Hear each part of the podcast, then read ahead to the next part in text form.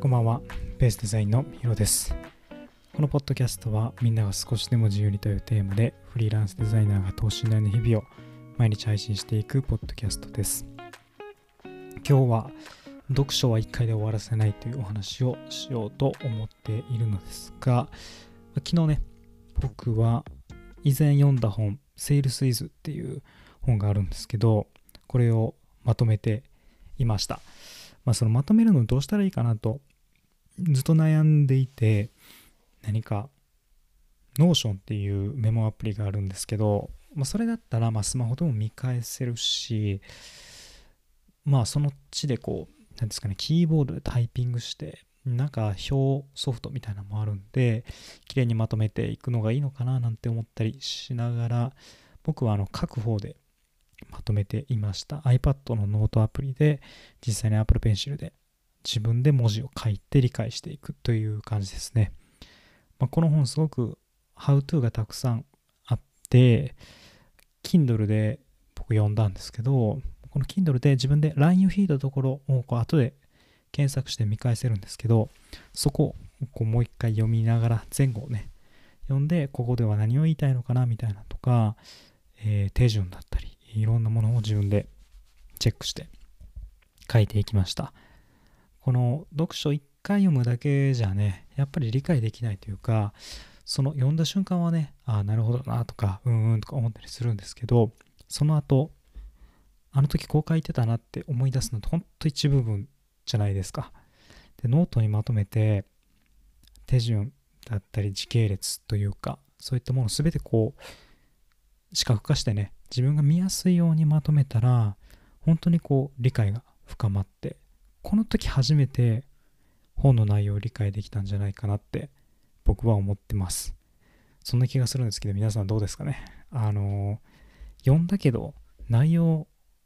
そんなに理解してないなというか、まポイントポイントは大枠は理解してるけどまあ実践的なところまで理解できてないなとかっていう経験はありませんかね？2回目2回目の本を読んだことある人はわかると思うんですけどああここ俺いいと思ってたんだよなみたいなポイント結構あったりするんですよね。それを今意図的に、えーノートで自分で書いてこう可視化することによって自分で理解を深めるというプロセスを今とってます。可視化することが大切なのかな？キーボードで打つのかそれとも自分で書くのかっていうのは、まあ、どちらでもいいかなとは思うんですけど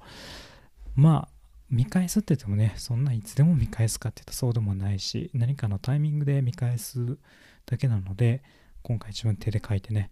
えーノートアプリだったらこう自分でねこう表みたいなものを貼り付けたりもイラストを貼り付けたりとかっていうこともできるのですごく僕はいいんじゃないかなと今のところ思ってます、まあ、以前本を読んでいる中でアウトプット読書術っていう本があってそれを僕読んでいたんですけどそれが改めて今ね響いてきてます。アウトプットすることがすごく大切だなと僕の中で理解することができていますし、まあ、このポッドキャストも毎回こう毎日のようにえー喋っていることアウトプットすることで自分の理解が深まっているそんな気がしてます。この読書を1回ではなくて2回目、まあ、読むでもいいですし自分なりにこうまとめてみるとか何かアウトプットをしてみるとかっていうことをすれば理解は本当に深まりますしせっかく、まあ、何千円とかお金をかけて本を買うのでその金額に見合った知識をつけて、有効に使うために皆さんもね読書は1回で終わらせないことを意識してみてほしいなというふうに思います。半年後読むとかも結構面白いですね。あの結構読みやすい本とかは僕半年後もう一回読んでみるとか。でするとやっぱり頭に定着する量が変わってくるので、まあ、有効的に読書で学ぶためにですね皆さんもアウトプットを前提に読書2回3回と